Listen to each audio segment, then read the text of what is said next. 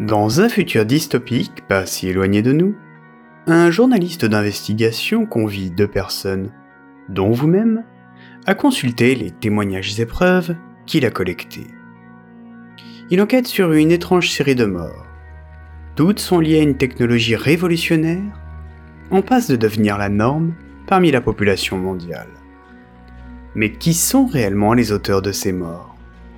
Bioconservateurs? Pirates informatiques? Malveillance de la part des entreprises de la tech Dysfonctionnement dissimulé À la fin, vous seul aurez le dernier mot concernant la vérité sur toute cette histoire. Bienvenue dans Magma Bleu, épisode 1 L'incendie.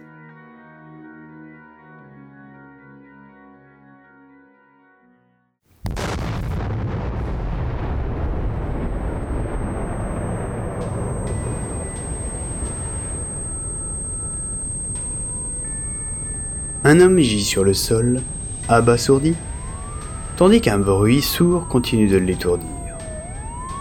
Il a l'impression d'être un soldat sous le feu de l'ennemi, en plein cœur du champ de bataille. Tandis qu'il pleut, il sent une forte chaleur derrière lui. Alors qu'il ouvre peu à peu les yeux, des hommes courent vers lui pour l'aider à se relever. Il s'agit de pompiers. Il reprend ses esprits pendant que les soldats du feu l'amènent à l'arrière d'une de leurs camionnettes.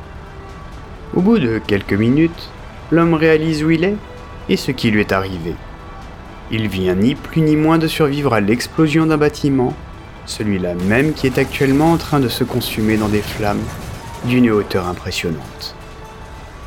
Alors que les pompiers déroulent leur lance à incendie, on peut déjà les entendre évoquer la piste criminelle. À les écouter, cet incendie ne ressemble en rien à un incendie ordinaire. La chaleur dépasse tout ce qu'ils ont l'habitude de rencontrer. Afin de faire face à ce feu inhabituel, ils optent pour une extinction à la mousse d'un côté et aux ondes sonores de l'autre. Chaque équipe s'affaire, et tandis que la première envoie de la mousse sur les hauteurs, la seconde envoie ses ondes sonores sur le bas et la périphérie du bâtiment, provoquant ainsi l'extinction partielle des flammes. La police ne tarde pas à arriver sur les lieux et boucle le périmètre. On est en pleine nuit, il n'y a donc aucun badaud à éloigner à cause du couvre-feu, mais tous sont à leur fenêtre pour assister au spectacle. Les uns filment avec leur waphone, les autres avec leur rock'n glace. Et tandis que certains membres des forces de l'ordre ordonnent aux gens de s'éloigner des fenêtres par sécurité, l'un des policiers efface à distance les enregistrements depuis son West. À cause de la recrudescence de la criminalité, depuis plusieurs années, tout événement de cet acabit est passé sous silence autant que possible, afin d'éviter que la population ne prenne davantage peur. Quand il y a des fuites, ce sont généralement des images captées par des appareils datant des années 2020, l'époque révolue, qui n'avait pas encore connu l'INUI, l'identifiant numérique individuel, obligatoire, soit dit en passant. Soudainement, l'homme réalise que depuis l'explosion, il n'a pas aperçu la femme qui l'accompagnait. Elle était avec lui au moment où il sortait des locaux de Magma Bleu, juste avant que le bâtiment ne leur joue un 14 juillet avec 8 mois d'avance. Il alpague un pompier puis un autre, qui l'envoie successivement bouler, jusqu'à ce que l'un d'eux finisse par lui montrer la femme du doigt, allongée sur un brancard, à l'arrière d'une autre camionnette. Elle a eu moins de chance que lui, puisqu'un pan de mur lui est tombé dessus dans l'explosion et lui a littéralement broyé une jambe.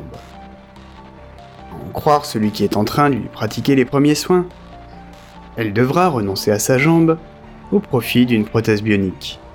Au moins vous pourrez jouer aux osselets avec les morceaux, dit l'homme pour dédramatiser. Pas certain que la manœuvre fonctionne. D'un coup, tout le monde entend un immense bruit sourd. L'homme sursaute, pensant à une deuxième explosion. En réalité, sous l'effet des ondes sonores, le bâtiment, déjà fragilisé par l'incendie, finit par s'effondrer.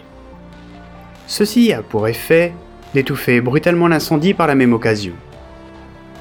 Après quelques secondes, et des pompiers en état de sidération, l'incendie repart finalement de plus belle. De toute façon, il n'y avait plus grand-chose à sauver. Pour l'homme, les choses semblent également aller de mal en pis. Un policier vient vers lui, son Norworst paraît à prendre sa déposition. Pas de repos pour les braves, dit l'adage. Mais le brave, il aurait bien aimé quelques cachets d'aspirine avant. Il avait déjà enfreint le couvre-feu et évité les drones de surveillance. Des actions qui allaient certainement lui coûter cher en crédit social et lui valoir une sanction. Dans ces conditions, il est toujours bon d'éviter d'en rajouter une couche en contrariant l'officier habillé en noir. Bonsoir, monsieur. Je n'ai pas le temps de faire dans la dentelle, alors je vous écoute. Bon, par où commencer? La suite prochainement dans l'épisode 2.